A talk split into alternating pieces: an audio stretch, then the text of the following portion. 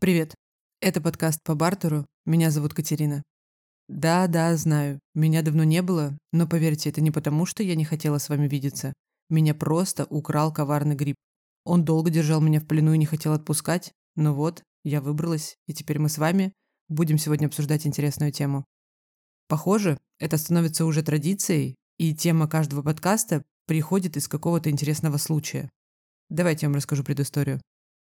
Мой близкий друг получил должность, о которой он очень сильно мечтал. Он действительно шел к этому моменту шаг за шагом, много что сделал для достижения этой цели, и, наконец-таки, свершилось. Ему дали заветную должность, и по этому случаю он позвонил похвастаться и собрать всех своих друзей, отпраздновать это событие. Вот мы уже с вами перемещаемся на вечеринку. Немножко стих вот этот накал страсти и радости, когда все друзья хлопают по плечу и говорят, какой он красавчик, и что это его победа, это достойная победа.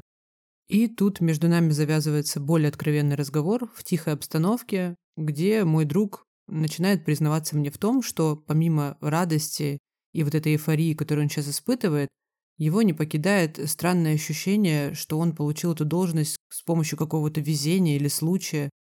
Как будто бы не совсем честно ему досталась эта победа, а вмешался какой-то фатализм. Он объяснял это тем, что было много кандидатов, и, скорее всего, его выбрали потому, что он упорно и долго шел к этому.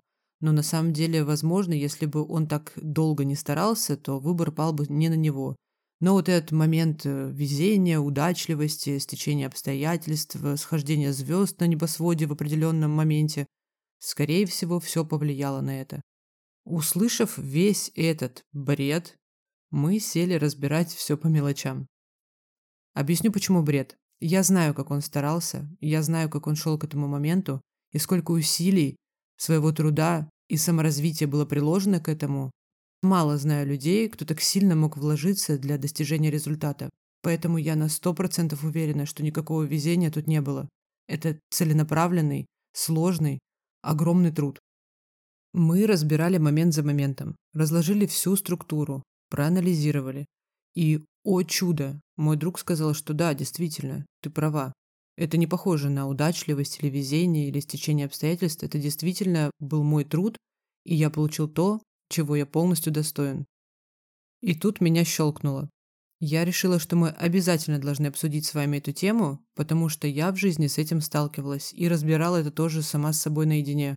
Но на этом я не остановилась. Решила провести опрос среди своих друзей и близких и после того, когда я это все проанализировала и сделала выводы, родилась одна очень интересная теория. К ней мы вернемся чуть-чуть попозже, а сейчас давайте я вам объясню, что же за ощущение испытал мой друг и как это идентифицируют психологи. По сути, это ощущение недоверия или какого-то фатализма, удачливости, может быть, просто стечение обстоятельств к своим каким-то наградам, благам, может быть, даже к жизненным ситуациям, в которой вы сейчас находитесь, Некоторые, кстати, говорят, к семейным отношениям это тоже имеет место быть применимо. Так вот, по сути, это кризис доверия к своим достижениям. Его называют еще синдромом самозванца. Как раз это определение четко ложится на ситуацию, произошедшую с моим другом. То есть он не считал изначально, что это его личный, исключительный успех, а это именно случайные события, которые стеклись в определенном порядке, и он получил тот результат, который имел. И поэтому испытывал какое-то ощущение неловкости и вот этого вот магического флера, то, что это произошло случайным образом. Как ни странно, но психологи утверждают, что этот синдром испытывают в основном успешные люди, и окружающим обычно это даже незаметно. Так как компенсация этого синдрома служит, наоборот, знаете, такая гиперуверенность в своих э, доводах или в своих достижениях, когда человек не сомневается, и за счет всего этого вот массивного преподнесения себя как личности уверенной в себе, этот синдром скрывается и поэтому окружающим даже не заметен. Как вы уже поняли, это такой психологический загон, который не дает человеку спокойно, свободно развиваться. Вместо того, чтобы потратить свою энергию на достижение каких-то новых целей интересных проектов, ну и в принципе жить свободно, он занимается самоедством, копанием, ищет причины, почему это произошло. Давайте разберем мои примеры. Я вам расскажу свой опыт, где я это испытывала. когда я проанализировала, какие выводы я смогла из этого вынести. И, как я говорила уже в предыдущем подкасте, возможно, кто-то применит этот опыт относительно своей жизни, и ему станет, может быть, чуть-чуть легче. А возможно, мы просто проведем хорошо вместе время и поболтаем на интересную тему. Наверное, стоит начать с того момента, когда я первый раз уловила это в себе, когда я испытала эти ощущения, и я для себя идентифицирую этот момент как университетские годы. Как я уже вам рассказывала, училась я очень хорошо.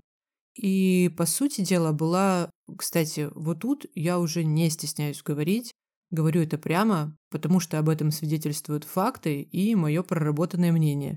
Была действительно лучшей ученицей на потоке. Я выигрывала огромное количество конференций, как внутриуниверситетских, так и всероссийских. Но всегда после побед и успешно закрытых сессий оставалось вот это ощущение случайности, что ли. Такое непонятное досадное чувство, как будто бы не совсем все произошло исключительно из-за моих стараний. Скорее всего, эти мысли рождались от того, что действительно, со мной на тот момент соревновались крутые ребята, достойные победы. Но я также трезво совсем не умела оценивать себя со стороны.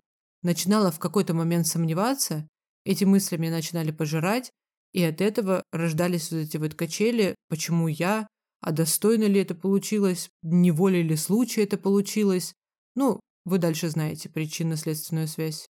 По итогу был проведен неверный анализ. Да, это был ряд факторов, которые сложились в определенный исход. Но это были не внешние факторы.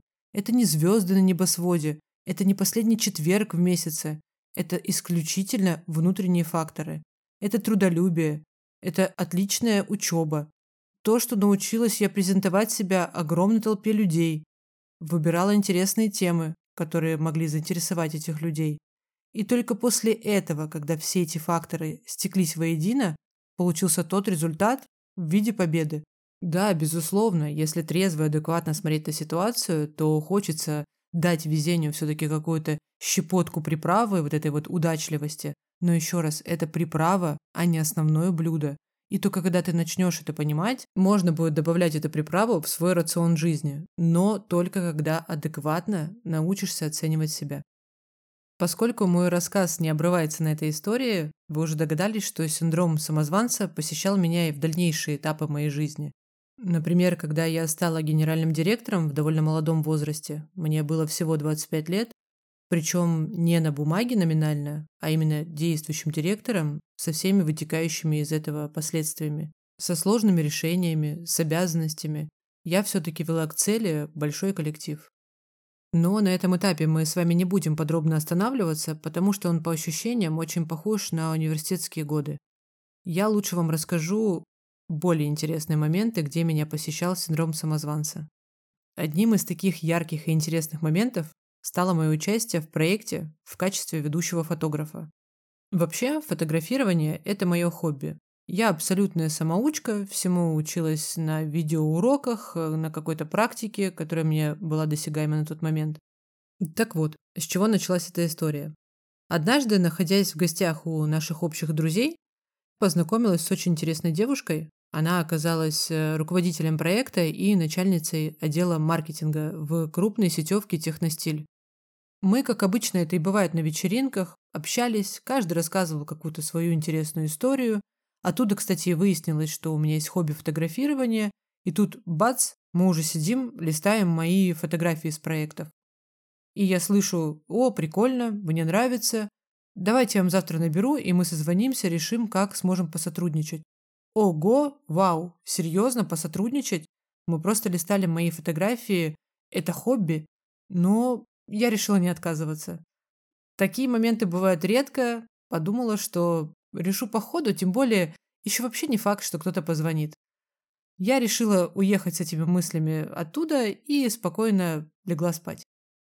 Ну и что вы думаете? На следующее утро мне звонит телефон, и эта девушка говорит, я поговорила со своим коллективом, со своим руководством, мы готовы сотрудничать. Единственный вопрос, вы когда-нибудь фотографировали на профессиональном оборудовании в студии? Ну, на самом деле, да, я как бы фотографировала. Но не сказать, что я была уверена в своем ответе на тот момент, но решила уверенно сказать «да».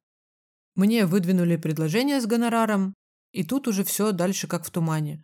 Знаете, когда ты слишком рад, и что-то происходит не совсем стандартное в твоей жизни, оно немного приобретает такое ощущение нереальности. Я уже вот еду на съемку в Краснодар, наняты модели, организована студия, визажисты, стилисты, и тут я такая еду. Еду и офигеваю. Вроде бы смелый поступок подрядиться на всю эту авантюру, но на протяжении всей съемки из-за этого самокопания и вот к моменту синдрома самозванца я чувствовала и существовала вместе с этим ощущением, что что я здесь делаю. Ну, то есть я здесь совершенно случайно. Хотя этого абсолютно не показывала, вела себя естественно, чтобы никто ничего не заподозрил. Мы, помните, скрываем синдром самозванца. Все меня расспрашивали. Модели старались понравиться. Я подходила к свету, знаете, чтобы его настроить, и в моей голове только было ощущение, куда я жмал. Хотя свет во всех студиях разный, но принцип его настройки примерно одинаковый.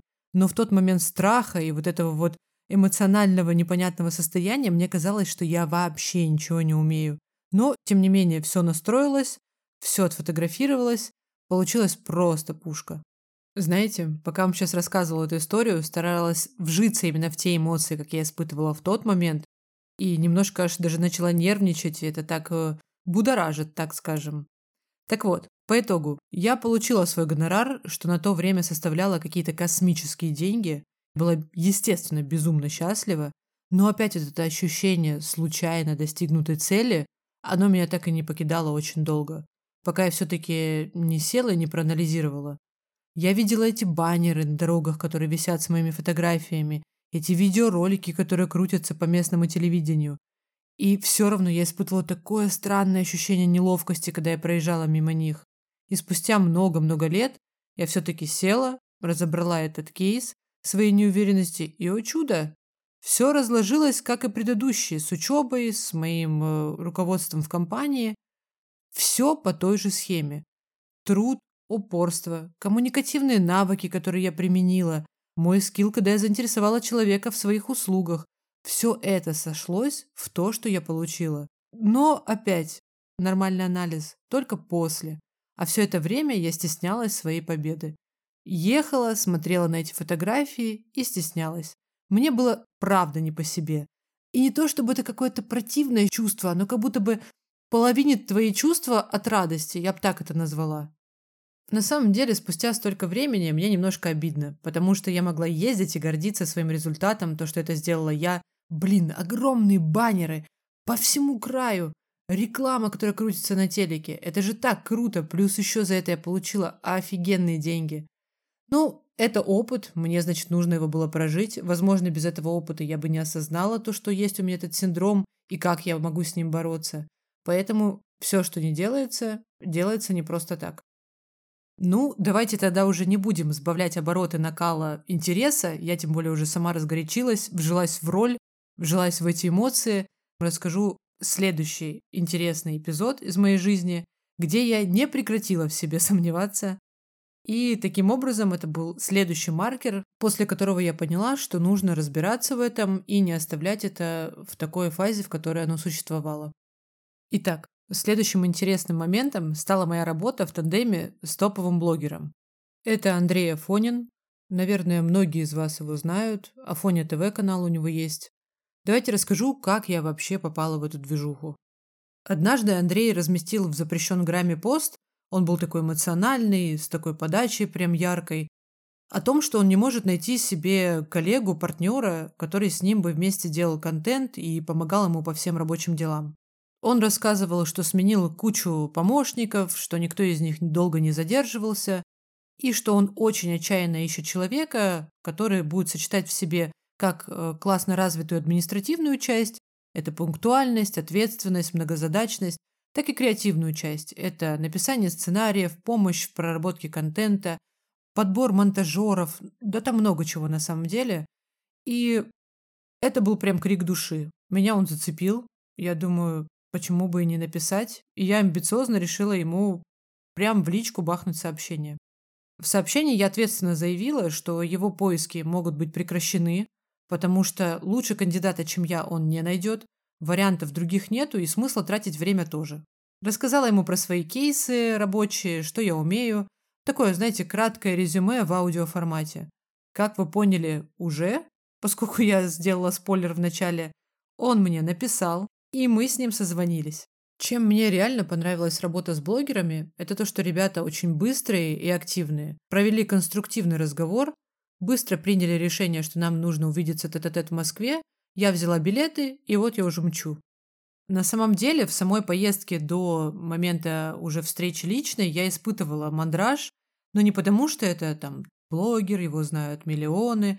Нет, я к этому как-то спокойно отношусь и не возвожу людей в ранг каких-то божеств, меня именно интересовала вторая часть. Как это пройдет, понравлюсь ли я, все ли будет хорошо, достойна ли я этого. Вот тут уже начались вот эти вот мои самокопания. Но поскольку храбрость обычно в таких моментах у меня берет верх, я ехала и переживала, сомневалась и ехала, но ехала, не останавливалась. По итогу мы встретились с Андреем в Москве, прокатились по городу, он меня забрал с гостиницы, Поболтали классно в машине, обсудили моменты уже какие-то рабочие и решили поехать перекусить э, в одно из заведений на тот момент в партнерстве, с которым он состоял. В момент нашего ужина он сказал, о чем мы просто так сидим? Давай продуктивное время проводить. Приглашу ребят, с которыми я сотрудничаю. Это продюсерское агентство, которое занимается сведением блогеров и рекламодателей. Поскольку блогеры ребята творческие, непостоянные и довольно такие эмоциональные, Обычно продюсерские агентства сводят их с рекламодателями, предлагают им проекты, проводят все сделки. Ну, вы поняли, в чем суть такого агентства. Так вот, Андрей говорит, давай я позвоню ребятам со своего агентства и позову их на встречу, познакомлю вас всех вместе, потому что, в принципе, решение уже принято. Мы работаем. К нам подъехали эти ребята, и я уже в процессе узнала, что это руководитель этого агентства и его заместитель, который занимается всеми административными делами в этом агентстве. Сказать, что я офигела, конечно, это не сказать ничего. Была под впечатлением, потому что ребята серьезные, они крутые профессионалы. У них в агентстве на тот момент были подписаны такие медийные лица, как Моргенштерн, как э, Слава Мерлоу, Андрей и многие другие ребята, которые прям популярны были на тот момент очень сильно. Помимо продуктивной беседы, которую мне нужно было вести с ребятами, потому что все-таки это рабочий момент, у меня в голове крутились просто сумасшедшие мысли о том, что что я тут делаю, да я вообще как будто бы какой-то реальный самозванец. У меня было ощущение, что кто-то сейчас ворвется и скажет «Блин, а что она тут делает? Она вообще не из нашего круга общения. Вы ошиблись». Ну или что-то, знаете, типа такого. Да, круговорот моих неуемных мыслей по этому поводу возвел всю ситуацию в такой нервозный фон лично внутри меня – что было некомфортно. Я начинала размышлять, ведь действительно, при суммарных 6 миллионов подписчиков он мог ответить кому угодно. Это просто случайность. Так стеклись обстоятельства, что он ответил именно мне. И всю вот эту вот нервозность ситуации подкрепляла, знаете, какой момент? Действительно, медийным людям пишут очень много, и их телефон даже не успевает справляться с количеством отметок, сообщений вот в минуту времени, которые им присылают, чтобы он даже вот пропикивал каждое. Я сама себя загоняла в это. Так будет честнее и правильнее сказать. Да, и вот с этим вот ощущением самозванца я проживала этот опыт. Правильно ли это? Конечно, нет. Я могла наслаждаться, кайфовать и не сомневаться в том, что я на своем месте. Но что было, то было. Мы с Андреем по итогу закончили сотрудничество на хорошей доброй ноте. Он уехал в другую страну заниматься своей жизнью. На тот момент был ковид и у нас не получалось вместе состыковаться в едином городе, очень много было всяких ограничений, и по итогу вот мы приняли такое решение. Как вы уже поняли, по всем этим историям они все сводятся к одному. Потому что если трезво проанализировать каждое это жизненное событие, я приходила к одному и тому же выводу. По сути, и крайняя история, которую я вам озвучила про Андрея, она тоже закончилась тем же самым выводом. Это не фатализм, это не судьба, которая тоже, возможно, имела место быть, но, как мы уже с вами в предыдущем договорились э, разборе ситуации, это приправа. Приправа к основному блюду. А основное блюдо заключается в том, что мы сами себе делаем. Мы сами себе делаем карьеру, мы сами себе делаем успех, мы сами себе делаем какие-то блага, жизненные обстоятельства. Главное трезво оценить себя, трезво оценить ситуацию и понять, что все, что достигнуто, достигнуто определенными действиями. Действиями, которые ты совершил сам. Конечно же, таких примеров, которые я вам приводила, масса в моей жизни, и это всего лишь некоторые из них, но я думаю, они были довольно ярким показателем как я их проживала, и, собственно, выводы некоторые вы уже услышали. Давайте я попытаюсь разобрать в виде схемы по итогу, что у нас с вами получилось. Смотрите, есть мы в данный момент ситуация, да?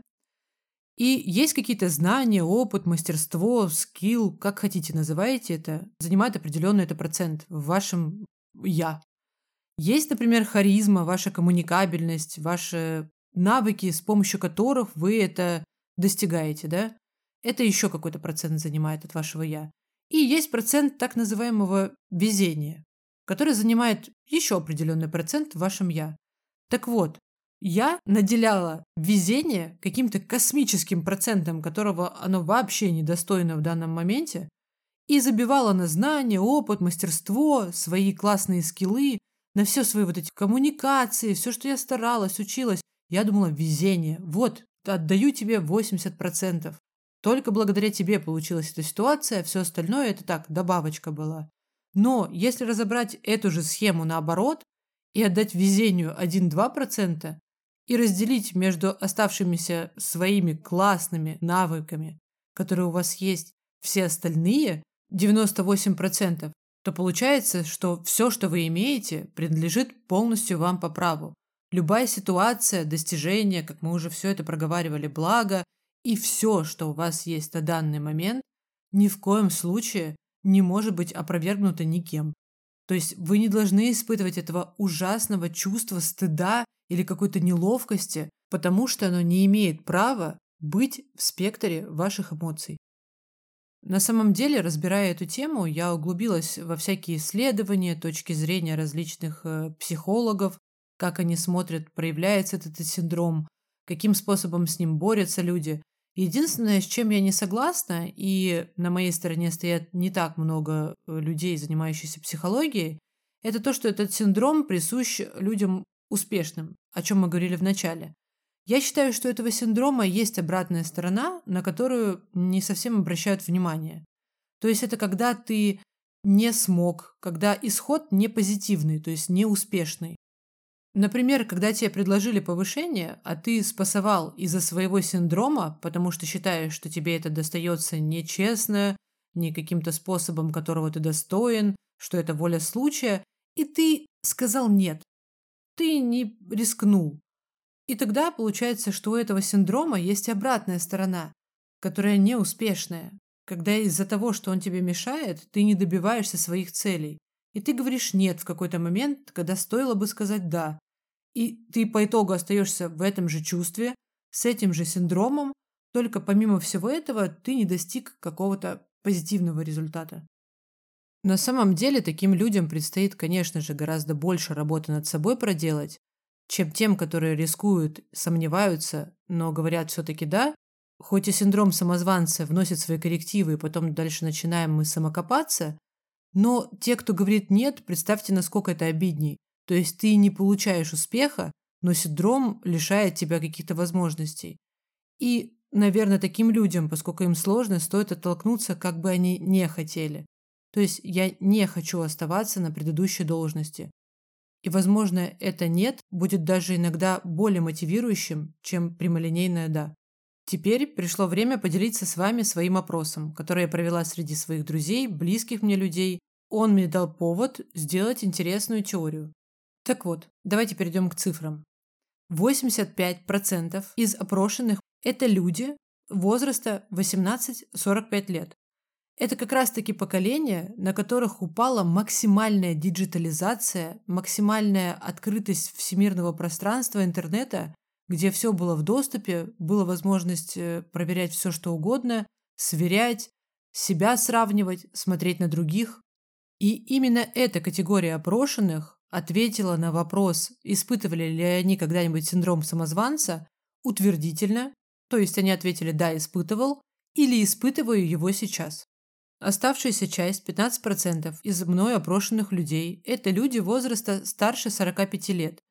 И что бы вы думали, именно эти люди ответили, что они никогда не испытывали этот синдром, что они не понимают, как это, и в принципе, что все их заслуги, достижения, все, что они получили в этой жизни, они правомерно считают своим и ни капельки в этом не сомневались.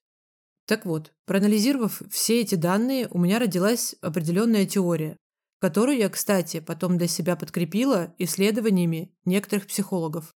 То есть, по сути, синдром самозванца – это однозначно никакой не синдром, ведь это же не болезнь. Это всего лишь побочная часть в мире обрушившегося на нас потока информации и усреднение всех в различных соцсетях. Вот давайте приведу пример. Все же представляют, как должна выглядеть инстадива. Вот так вот. И вы сразу видите картинку. По-любому все представляют, кто такой успешный бизнесмен. И тоже картинка в голове. Это и есть усреднение. Это как раз-таки та самая теория, видите? Потому что люди, у которых не было доступа к этому моменту сравнивания себя, они отвечали «нет, я не испытывал этот синдром». То есть это всего лишь банальное усреднение, сравнивание и немножко неуверенность в себе, которая в комбо дает вот это вот отвратительное чувство, которое мы испытываем, и оно же нам мешает достигать каких-то классных целей и проживать эту жизнь насыщенно на полный максимум. Обсудив с вами сегодня эту тему и прожив еще раз свои жизненные ситуации, мне захотелось вот подытожить и сделать такие, знаете, выводы вот лично от себя. По сути, это такая шпаргалка по жизни, которой я пользуюсь, когда, знаете, накатывает вот этот момент сомнения, я начинаю первую очередь это анализировать себя, индивидуально анализировать в отрыве от всего. И еще раз вспоминаю, что это не синдром, это не слабость, и в первую очередь это не болезнь. Не нужно себя самой спихивать ответственность и прикладывать на везение. Как я вам рассказывала в своих примерах, я делала ранее. Еще важный момент, который я учитываю, что социум не только создает критерии, но и размывает ответственность. Только самоанализ и беря на себя именно ответственность за свои успехи либо проигрыши помогут исключить из моей жизни ощущение синдрома самозванца. Мне искренне очень приятно было поразмышлять с вами на эту тему. Хотела сказать еще огромнейшее спасибо за ваши отзывы на предыдущие подкасты – Крутой фидбэк помогает нам налаживать наше комьюнити. Мы лучше понимаем друг друга. Пишите, я обязательно всегда даю обратную связь. Для меня это тоже дико ценно, поэтому спасибо, что вы со мной. До встречи в следующем выпуске подкаста. Всем спасибо. Пока.